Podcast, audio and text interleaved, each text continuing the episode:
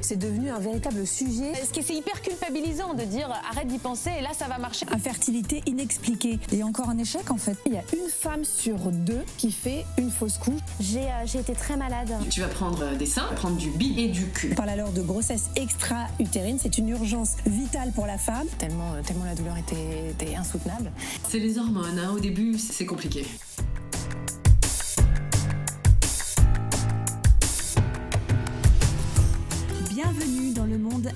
Imparfait de la maternité. Je suis Marion, la voix des silencieuses, et je vous embarque dans mon aventure pour libérer la parole et lever le silence sur la fertilité et la maternité. J'accueille à mon micro des femmes et des mères qui nous racontent leur histoire et également des experts qui vous aident à prendre confiance dans votre parcours. C'est peut-être la première fois que vous m'écoutez, alors bienvenue au cœur de mes discussions intimes. Les silencieuses vous accompagnent, vous informent et vous donnent les clés d'une fertilité maîtrisée. Car le savoir, c'est le pouvoir.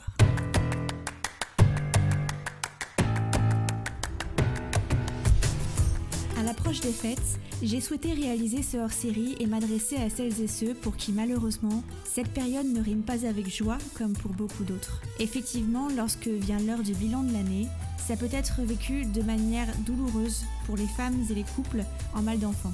J'ai invité à cette occasion Déborah, thérapeute en fertilité et maternité, avec qui j'ai le plaisir d'aborder plusieurs sujets comme le syndrome de la PMA, la difficulté sociale dans laquelle les couples infertiles sont plongés et le poids de la culpabilité que nos familles sans le vouloir nous infligent. Je vous invite au cœur de cet échange passionnant en espérant que ça puisse apporter soutien et réconfort à certaines je vous souhaite à toutes une bonne écoute, mais surtout de très belles fêtes.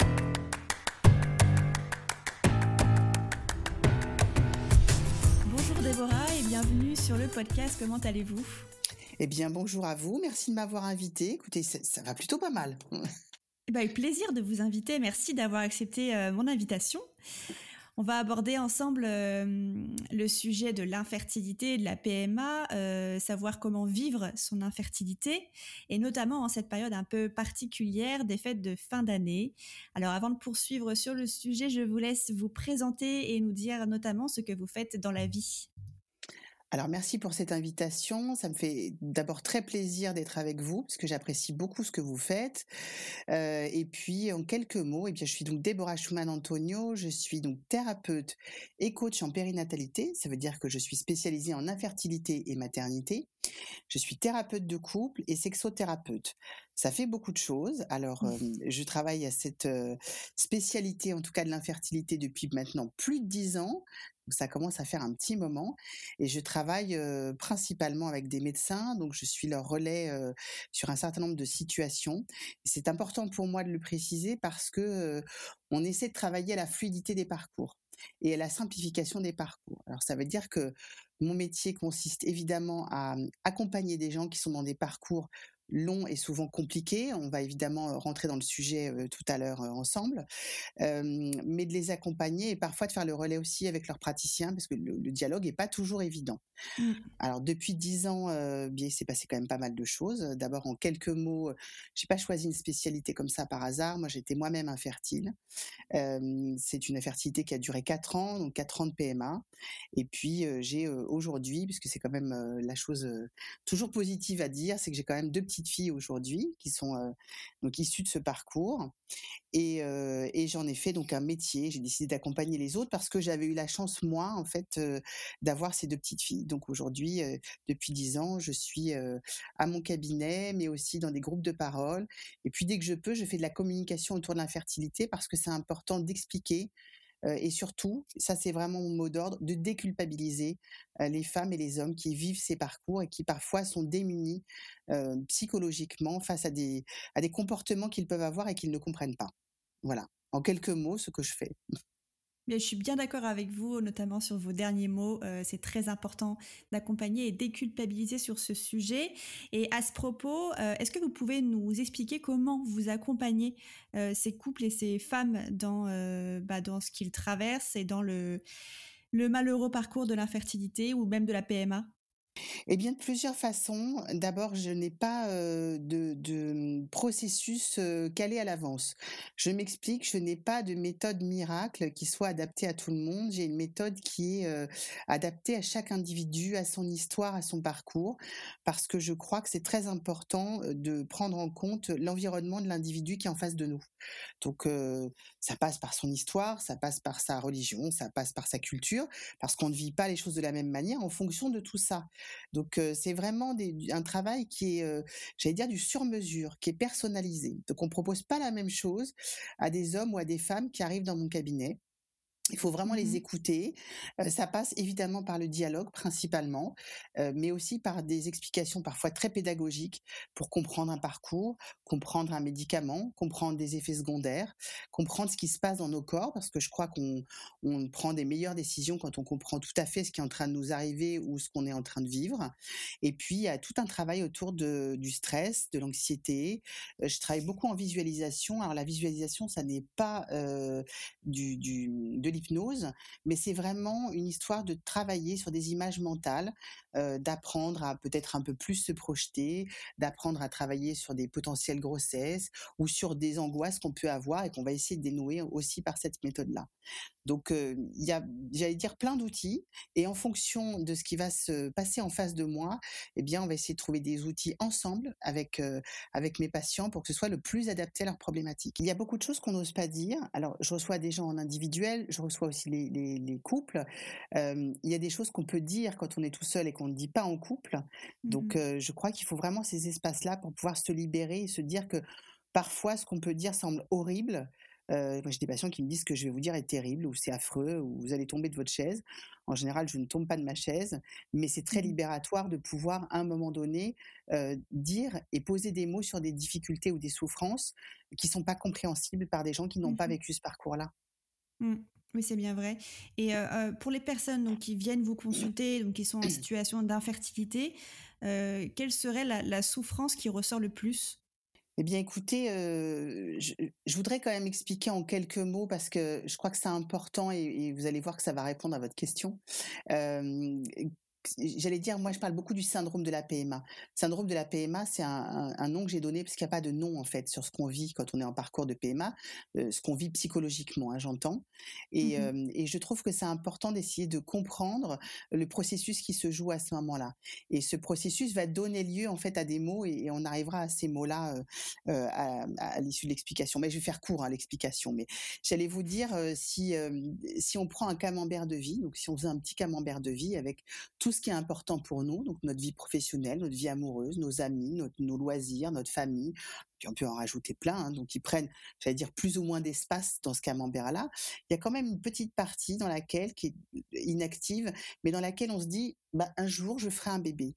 Voilà, ça, c'est une envie qu'on peut avoir, alors que la majorité des des gens ont, heu heu, Mmh enfouie au fond d'eux. Et puis quand on rencontre la bonne personne ou quand on est dans la bonne situation, on se dit: «Alors là, j'ai envie de faire un bébé» et cette partie-là va s'activer et c'est vrai que quand elle s'active, elle reste, j'allais dire, une part de tout le reste de notre petit camembert de vie. Le souci, c'est quand ça commence à ne pas fonctionner, heu, quand on commence à avoir des échecs et je parle d'échecs dès les premiers essais, c'est-à-dire chaque fois qu'on a des règles, il y a un échec et et Mmh souvent on parle du parcours en lui-même, d'infertilité, c'est-à-dire à partir du moment où on rentre en traitement.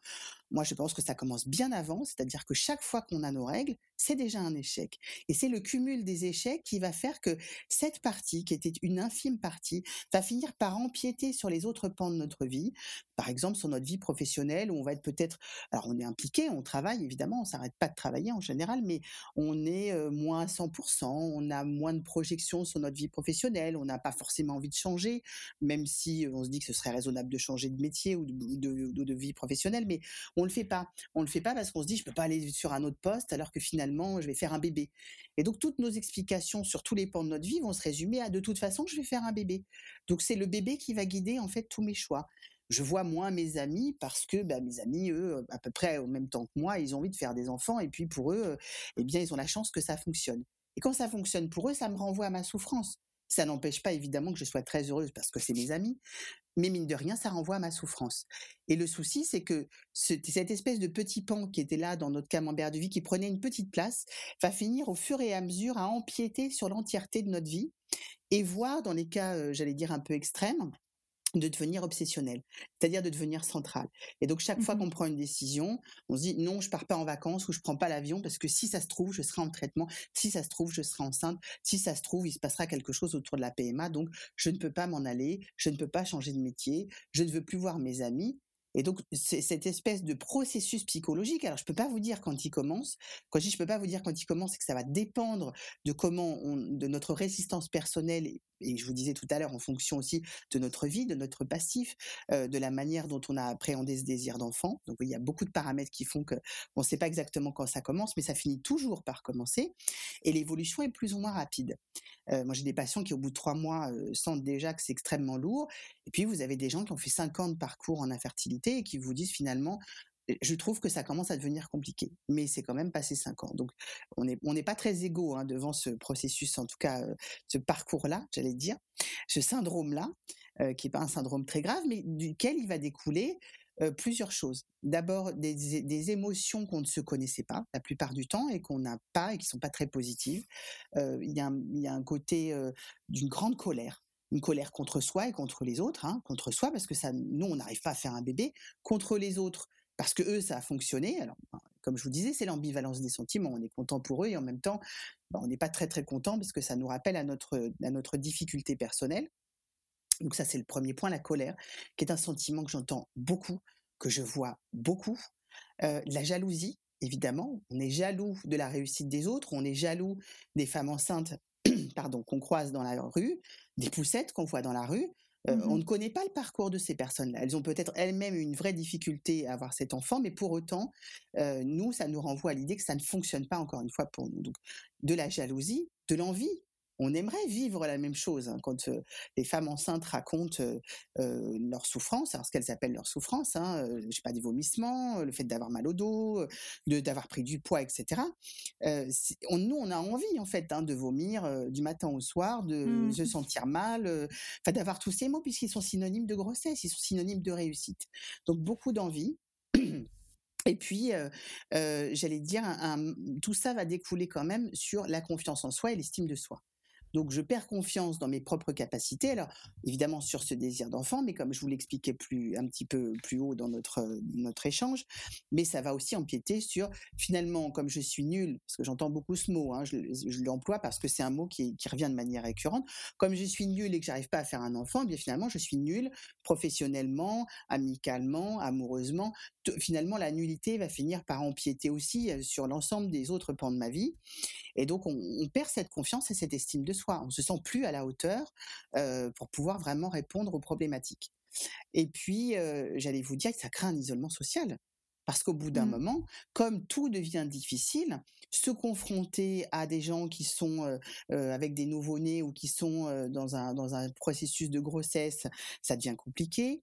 je donne souvent cet exemple, mais parce que je l'ai vécu à titre personnel et que je vois qu'il est, il est toujours d'actualité, mais ne serait-ce qu'aller faire du shopping, bah, est-ce que j'ai envie d'aller acheter des vêtements pour la copine qui vient d'accoucher et donc de rentrer dans des magasins de vêtements d'enfants?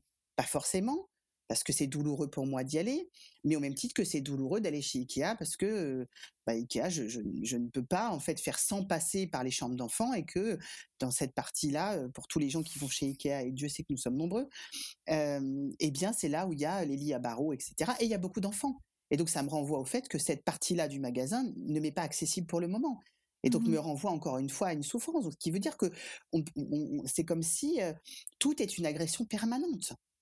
Et c'est très compliqué de vivre avec tout ça. Donc, euh, pour ça que je vais expliquer mon histoire de syndrome, c'est que ça donne lieu en fait à ces émotions-là. Et ce que je vois très souvent dans le euh, arriver, c'est une vraie incompréhension de comment je peux vivre avec ça, avec une honte de ne pas réussir à faire un enfant et de ne pas pouvoir l'exprimer librement, parce que finalement, pour beaucoup de gens, et ça rejoint notre sujet principal du jour, mais, mais quand j'exprime cette difficulté ou cette souffrance, elle est souvent très mal comprise par les gens qui nous entourent et qui essayent, j'allais dire de manière bienveillante, et je le dis vraiment, de nous aider. Mais comme ils ne comprennent pas ce qu'on peut ressentir, pour eux, c'est très nébuleux. Alors, évidemment, quand on veut aider les autres, eh bien, on essaie de trouver, j'allais dire, des phrases un peu toutes faites.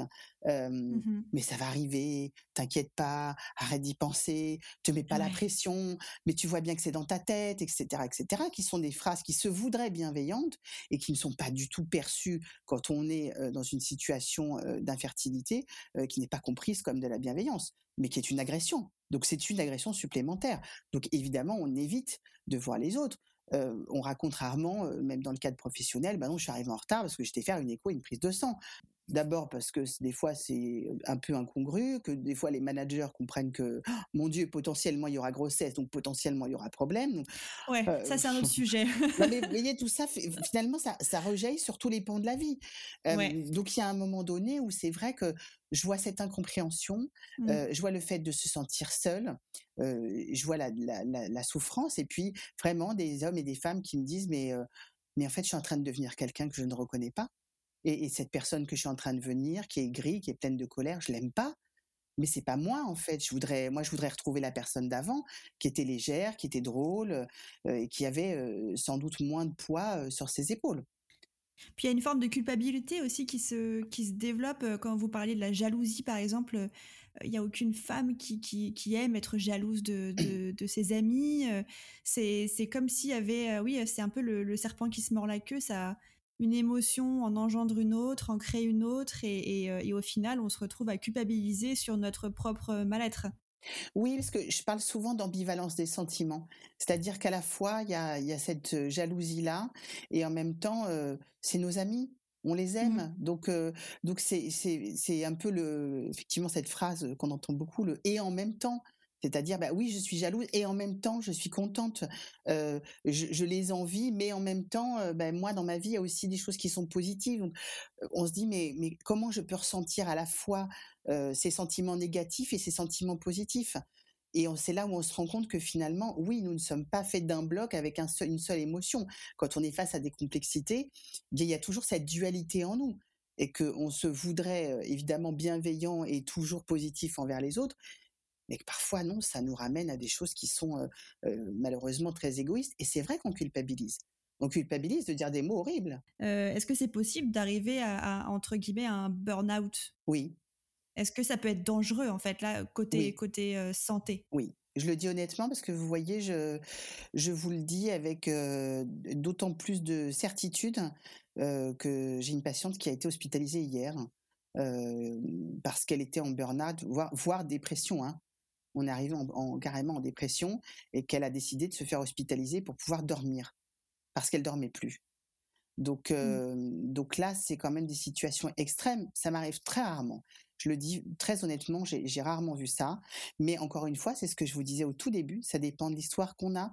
Ça dépend du passif qu'on a. Ça dépend de plein de choses. Donc, on ne va mmh pas réagir pareil. Donc ça, ce sont quand même des cas extrêmes. Dans la majorité des cas, je vois beaucoup plus de tristesse, je vois beaucoup plus de, mmh, ce côté vraiment où on s'extrait du monde, on se met dans une bulle, on est hors, hors des autres. Voilà, donc beaucoup d'isolement, ça je le vois, mais le burn-out c'est plus rare. Mais oui, ça peut arriver, malheureusement. Mmh D'où l'intérêt, je pense, d'aller parler et d'être aidé et d'être accompagné. Et c'est vrai que je vous disais tout à l'heure, je travaille avec des médecins et le rôle du médecin n'est pas en fait de passer du temps parce qu'il n'en a pas très clairement, et puis ce n'est pas son métier, de pouvoir écouter pendant, pendant des heures un patient. Et très souvent, d'ailleurs, les patients n'osent pas s'exprimer auprès des médecins par peur de, de, se sentir ridicule de ce qu'elles racontent. Donc c'est mmh. vrai que c'est pas un espace où on peut vraiment exprimer les choses. Il y a peu de temps, c'est pragmatique. Euh, et c'est pas leur métier. Donc d'où l'intérêt, je pense, d'être accompagné. il y a des tonnes de façons d'être aidé. Hein. Il y en a pas une, il y en a plein aujourd'hui. Donc c'est ça qui est bien, c'est que ça laisse l'espace à chacun de trouver ce dont il a vraiment besoin, ce qui lui fera du bien. Et ça, c'est important. Tout le monde n'est pas fait pour faire de la sophrologie ou de l'acupuncture ou pour aller voir un thérapeute quel qu'il soit. Donc, il faut vraiment trouver, en tout cas, les choses qui nous font le, plus de bien. Mais en tout cas, mmh avoir un espace où on peut librement exprimer cette colère, mettre des mots sur ce qu'on ressent, je pense que c'est indispensable. quand vous parliez de, mmh, des phrases bienveillantes mais très maladroites, mmh. comment devrait réagir l'entourage? Eh bien, je, crois très honnêtement, et si nous sommes tous dans la même situation, c'est-à-dire que nous sommes tous confrontés à des moments de vie où en face de nous, on a des gens souffrants, malades, en détresse pour plein de situations, hein, indépendamment de l'infertilité. Et on arrive tous, je crois, pour ça que je dis, je, culpabilise personne, on arrive tous un petit peu avec nos gros sabots, excusez-moi l'expression, et puis on se dit, je vais te faire une phrase... Bah, une phrase bienveillante, quoi. Effectivement, dans les phrases bienveillantes, il y a, mais ça va bien se passer. Mais t'inquiète pas, mmh en fait allez, tu vas voir, c'est un dur moment, mais après ça ira. Toutes ces phrases qu'on dit, alors qu'ils sont effectivement bienveillantes, mais c'est peut-être pas ce que l'individu en face de nous attend. Donc je crois que dans ces situations où les gens sont démunis parce qu'ils ne les comprennent pas, euh, je crois que c'est la personne qui est en difficulté qui doit quand même euh, être maître du jeu. Quand je dis être maître du jeu, je crois que c'est à nous euh, et, et, je me voilà, je me je me comprends dans les personnes infertiles pour l'avoir vécu, c'est que je pense que c'est à nous d'indiquer aux gens qui sont en face de nous, à notre entourage, à nos amis, un petit peu les règles du jeu. Et de se dire, mmh bah, écoute, moi j'ai besoin de toi de telle ou telle manière. Moi, je, par exemple, moi j'avais instauré ça avec mes amis, ça marchait très bien. je leur disais, écoutez, quand je vous en parle pas, c'est que c'est pas le moment de m'en parler. Alors, soit parce que je suis vraiment très bien et que j'ai certainement pas envie qu'on aille me remettre dans cette situation ou me rappeler à cette situation, euh, ou je suis vraiment euh, limite et je veux pas qu'on en parle. Donc, si j'en parle pas, ça veut dire qu'il faut pas aborder le sujet. Mais si vous sentez que j'en parle, ça veut dire que j'ai besoin ou j'ai envie. Et je ne vous demande rien d'autre à la limite que de m'écouter. mais évitez euh, toutes les «Oh, mais ça ira, etc. C'est pas grave, vous ne pouvez pas savoir, et puis vous n'avez pas de solution miracle. Je dis tout le temps à mes amis, vous ne pouvez pas me guérir. Vous n'êtes ni médecin, euh, vous n'êtes pas magicien, donc euh, voilà. Mais par contre, euh, rester avec vous, me sentir intégré dans un groupe, m'amuser avec vous, me, détendre avec vous, ça, ça a du sens. Ça, c'est important pour mmh. moi. Et ne pas me sentir exclu d'un groupe. moi, j'avais des amis qui avaient tous beaucoup d'enfants, donc évidemment, vous imaginez bien qu'en plus, voilà, c'était compliqué. Et puis, je leur ai expliqué aussi que j'avais le droit de m'extraire du groupe quand moi je le désirais, que c'était pas à eux de décider oh là là, ça va être compliqué, il va mal le vivre, etc. J'en dis, ne, décidez pas pour moi. Mais dites-moi, tiens, écoute, on se retrouve avec euh, un tel, un tel, un tel, il y a des enfants en bas âge, est-ce que tu as envie de venir ou pas? Mais c'était moi qui prenais la décision. Donc les jours où je mmh. n'avais pas envie de venir parce que je me sentais pas assez forte, eh bien je ne venais pas. Et je leur disais, pour cette fois-ci, je passe mon tour et puis je reviendrai une prochaine fois. Mais laissez-moi le libre arbitre de choisir je crois que la, majorité des gens, pour bien faire, décident en disant oh là là, ça va être tellement douloureux, je crois qu'on va pas lui dire, ou je crois qu'on va éviter, ou je crois. Et en fait, c'est terrible parce que c'est pas tant qu'on nous dise, par exemple, euh, ah bah, je sais pas, euh, euh, du elle est enceinte, voilà, c'est pas ça. C'est le fait qu'on nous cache les choses. C'est-à-dire qu'on a le sentiment qu'on a été mis à l'écart, qu'on a décidé pour mmh nous. Et on est, je veux dire, des adultes, et c'est à nous de décider ce que nous sommes en capacité d'accepter ou pas mais pas aux autres. Et puis maintenant, bah, pour aller au, au, sujet principal du, du moment, euh, les fêtes approchent. Pourquoi cet événement représente euh, une crainte, une angoisse euh, pour ces couples? J'allais vous dire, il y a plusieurs moments dans l'année qui sont des craintes et des angoisses, plusieurs moments de fêtes dans l'année qui sont des craintes et des angoisses. Les anniversaires, évidemment, mmh parce que parce qu'on change d'âge et que changer d'âge, ça veut dire que d'un coup, on sent que l'horloge biologique peut encore s'emballer, qu'on voit qu'il y a une année qui s'est passée et, sur laquelle il n'y a pas eu d'enfant, donc c'est compliqué. Il y a évidemment la fête des mères, qui est une, je pense, la, la, la, fête la plus terrible, puisque là, ça nous renvoie au fait que, eh bien, nous ne sommes pas conviés à cette fête-là. Enfin, on est conviés pour notre propre mère, mais, mmh mais pour nous, pas encore. Et donc c'est un peu compliqué. Hein. En fait, les mères, comme si c'était euh, une fois dans l'année, hein, comme si on avait le droit à gagner un prix. Euh, je vais, ce que je vais vous dire peut peut-être choquer des gens, mais je crois que la fête des mères, c'est tous les jours. C'est-à-dire que tous les jours, euh, par les mots, par les actes des gens qui nous entourent, nous sommes fêtés. Donc une fois dans l'année, c'est comme la journée des femmes. Je, je crois que c'est un peu court, à mon sens. Mais bon, c'est un autre débat. Mmh et puis il y a cette fin d'année avec Noël et Nouvel An. Alors Noël qui est compliqué parce qu'évidemment c'est quand même synonyme de fête des enfants, fête de famille. Donc en général, c'est vrai que ben, c'est toujours très sympathique de se retrouver en famille et puis de se faire des cadeaux et de faire un bon dîner, de passer un bon moment. Mais euh, j'allais dire le point d'orgue, c'est quand même quand il y a des enfants et de se dire que euh, ben, on joue autour de le, Père Noël, les cadeaux, euh, le côté magique, etc. C'est vrai quand on n'a pas d'enfants, cette fête nous rappelle à quel point elle n'a pas tout à fait le même sens. elle nous rappelle à quel point nous avons été enfants un jour et c'était bien sympathique parce qu'on attendait le Père Noël, mais que là, ben, il n'y a pas de Père Noël en fait dans la réalité. On est grand et on sait que le Père Noël n'existe plus. Hein. Excusez-moi, j'ai peut-être spoilé pour ceux qui pensaient que le Père Noël existait encore, mais le Père Noël n'existe plus. Mais mais en plus, j'ai pas d'enfant avec qui je vais vivre ça et, voir dans son regard son émerveillement, le, côté complètement incroyable qui découvre ses cadeaux, etc. Et puis, bah, je suis en famille, donc en famille, c'est vrai qu'il y a cette euh, j'allais dire cette donnée qui est très particulière, c'est dès qu'on se retrouve en famille, on se retrouve dans une place que nos familles nous ont à un moment décerné. Alors de manière consciente ou inconsciente, peu importe, mais vous voyez bien dans les jeux de rôle, dans les familles, il y a toujours le rigolo, le râleur, euh, euh, celui, c'est vrai, c'est un peu comme les sept nains, vous voyez, tout chacun a son petit mmh. rôle, et puis chacun vous a mis dans une case. des fois, on n'est pas très heureux dans cette case et on décide d'en changer, et puis parfois, elle nous convient pas mal. Mais là, du coup, on redevient l'enfant de quelqu'un quand on fête Noël avec nos parents, mais il n'y a pas en fait de suite. Nous ne sommes pas nous-mêmes le père ou la mère d'un enfant. Donc tout ça nous ramène quand même au fait de cette, de, cette fête qui n'a pas complètement pleinement ce sens à ce moment-là, mmh et au fait qu'on n'a pas d'enfant. Et puis arrive derrière Nouvel An. Alors Nouvel An qui est pas non plus un moment extraordinaire puisqu'on fête la fin d'une année et le début d'une autre année. Mais qui dit fin d'année dit en général bilan, résolution. Hein. On mmh. fait tous pareil, on va tous arrêter de manger, euh, de boire et de fumer euh, au 1er janvier. Mais évidemment, on vous souhaite aussi des bons vœux.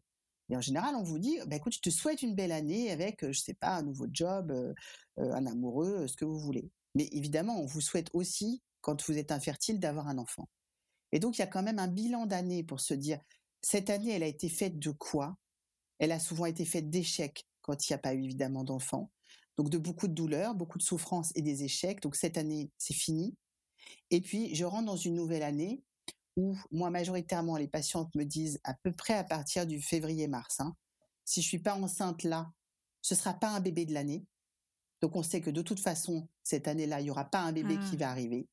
Et ça, c'est quelque chose que j'entends beaucoup. Donc il y a vraiment ce décompte qui se fait, puisqu'effectivement, à partir du mois de mars, euh, bah, ça sera pas un bébé bah de l'année. Donc euh, on mmh. me dit, bah, ça sera pas encore pour l'année qui arrive, en fait. En tout cas, j'accoucherai pas dans l'année qui arrive, donc j'espère au moins être enceinte. Euh, donc il y a vraiment ce bilan qui se fait. Et puis j'allais dire, il y a une chose qui est, folle et que moi j'ai touché du doigt, euh, mais déjà en étant patiente, c'est que quand les gens vous souhaitent les bons vœux, bah oui, on vous souhaite des choses qui sont à peu près réalisables. Et puis dans vos parcours d'infertilité, il y a toujours un moment où les gens n'osent même plus vous dire, je te souhaite un enfant, je vous souhaite la réussite pour votre couple d'avoir cet enfant, parce que ça mmh. devient gênant pour les gens qui veulent vous le dire. Et moi, j'avais touché ça du doigt parce qu'une fois, on m'avait dit, bon, bah, bonne année, mais tu sais ce que je te souhaite. Et je m'étais dit, mais on m'a même mmh. pas dit le mot, en fait. Ça veut dire que le mot est devenu tellement tabou qu'on n'ose même plus le prononcer. Et c'est terrible de se dire, alors les gens sont en train de plus y croire parce qu'ils le prononcent plus. Parce que ça devient tellement gênant bah, de se dire, bah, bah, même à Noël, ils vont pas me dire, bah, l'année prochaine, peut-être qu'il y aura un bébé, peut-être qu'il y aura un autre petit c'est comme si ça s'arrêtait en fait. Mais, mais sans mmh. doute parce que les gens, euh, c'est pas qu'ils vous le souhaitent hein, que ça s'arrête, mais ils ne savent plus quoi dire. Ils arrivent au bout des mots. Et donc malheureusement, ce ressenti-là, il est terrible. Il est terrible de se dire Noël qui la fête des enfants, ben il y a évidemment une partie de magie qui n'existe pas pour moi. Et, et les gens n'oseront pas prononcer des mots autour de l'année prochaine, il se passera ceci ou cela. Donc il y a vraiment une idée qu'on est dans une espèce de, de comme sous cloche, voilà, que les choses bougeront plus, qu'elles sont figées. Donc c'est une période où c'est vrai que euh, moi j'entends beaucoup de gens me dire ah ben c'est sympa, on commence à voir les lumières et ça c'est agréable et c'est joli parce que c'est décoré, mais me retrouver en famille et faire ce bilan familial une fois par an, mmh. parce que les autres fêtes euh, on n'est pas toujours complètement en famille, mais là il y a un vrai bilan. Une fois par an on se retrouve autour d'une table et euh, t'as fait quoi, t'en es où, etc. Si on ne se voit pas beaucoup dans une année. Mais moi mon bilan il est le même que l'année dernière. Et donc forcément, les gens n'osent même pas me demander. Et c'est terrible de faire des bilans quand il n'y a pas beaucoup de choses positives. C'est pour ça que je vous disais tout à l'heure, dans notre camembert de vie, si en plus je n'ai pas d'autres choses positives professionnellement, amicalement, personnellement, ce que vous voulez, si j'ai pas d'autres projets, ben alors mon année finit en se disant, en fait, ça a été une année pour rien. Ouais, d'échec complet. D'échec complet.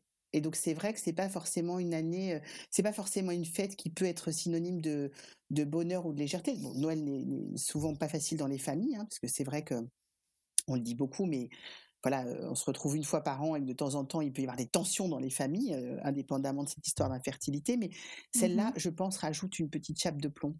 et donc, même si on est très content d'être avec ses neveux, ses nièces ou ses petits cousins, ce ne sont pas nos enfants. Et ça nous rappelle aussi que ce ne sont pas nos enfants. Bien sûr, ouais.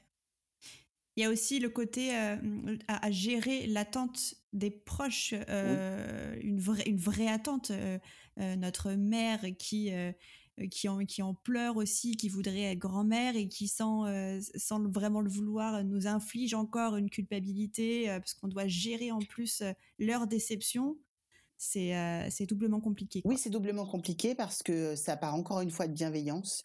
Mais c'est vrai que bah, y a un moment donné, oui, ces personnes-là sont en attente.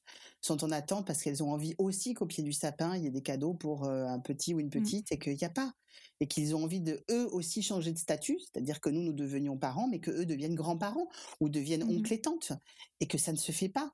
Donc il y a une frustration qui est quand même générale. Alors le seul souci, c'est que souvent on s'aperçoit que notre entourage et, le fait encore une fois, je, le dis avec beaucoup de sincérité, il n'y a pas de malveillance, mais vous disent, mais oui, mais tu te rends pas compte à quel point moi ça me fait souffrir. Mmh oui, enfin la personne principalement concernée est déjà en souffrance. Alors s'il faut que je porte ma souffrance plus la souffrance et la culpabilité des autres, c'est pas possible en fait. Parce que c'est trop lourd pour moi. Moi, je ne peux pas supporter tout ça à un moment donné. Moi, j'aimerais aussi avoir ça. Et donc, comprenez que quelque part, ma souffrance, elle est, elle est euh, j'allais dire, la plus importante. Parce que c'est moi qui demain vais me lever sans enfant, c'est moi qui demain vais me projeter peut-être sans enfant. Et que vous, bah, vous avez déjà eu vos enfants. Et donc, vous avez déjà vécu des choses qui sont sympas. peut-être vous ne serez pas grands-parents. Mais ça, je veux dire, c'est encore un autre débat. Mais en tout cas, vous avez déjà été parents. Mais moi, je ne sais même pas ce que c'est. Donc, c'est vrai que faire porter ce, poids ou cette difficulté aux autres, euh, c'est extrêmement douloureux. Extrêmement mmh. douloureux. Et qu'est-ce que, euh, est-ce qu'il y aurait des conseils à partager à, ces femmes et à ces couples euh, à l'approche, à l'approche des fêtes? C'est très compliqué parce que j'allais vous dire, ah, moi j'ai des couples qui s'extraient totalement, hein, qui me disent je fais pas Noël en famille, euh, donc je fais Noël euh, ailleurs, euh, au mmh. resto, je pars en vacances, etc., etc. Et puis je fais juste un petit repas vite fait avec mes parents après. Donc ça veut dire qu'en fait, ah, c'est ce qu'on appelle une conduite d'évitement. Hein. Vous évitez de vous confronter à la situation, mais j'allais vous dire parfois, euh, c'est pas désagréable de se d'esquiver parce que parce que c'est trop douloureux et c'est trop lourd. Donc ça peut être une conduite comme une autre, pourquoi pas. Après, euh, j'allais vous dire, c'est vrai quand on peut avoir une discussion en amont. Encore une fois, je parlais tout à l'heure de communication, je parlais du fait d'expliquer. Je pense que c'est pas inintéressant d'expliquer, c'est pas inintéressant de dire et de dire aussi aux autres, bon, écoutez là ce soir, euh, voilà, la PMA, tout ça, euh, non quoi, non. Et puis si vous voyez qu'à un moment je ne vais pas bien, si vous voyez qu'il y a des larmes qui montent, etc., laissez-moi en fait, laissez-moi faire. Mmh laissez-moi gérer mon émotion, laissez-moi m'extraire de la table si j'ai besoin, etc., etc. Je pense qu'il faut vraiment se sentir libre. Et, j'entends beaucoup, beaucoup de gens me dire, eh bien, j'ai pris sur moi, euh, j'ai serré les dents, j'ai rien dit, etc. Il y a des moments, il faut savoir. Alors, c'est pas gâcher la fête, hein, mais si c'est trop douloureux, bah, se dire, je sors de table. Tant pis. Je vais passer mmh dix minutes à l'extérieur, je vais m'aérer, j'attends que ça passe. Mais d'être à son propre tempo et de ne pas se sentir obligé de rire, de faire semblant, etc. Il y a des moments, c'est trop lourd.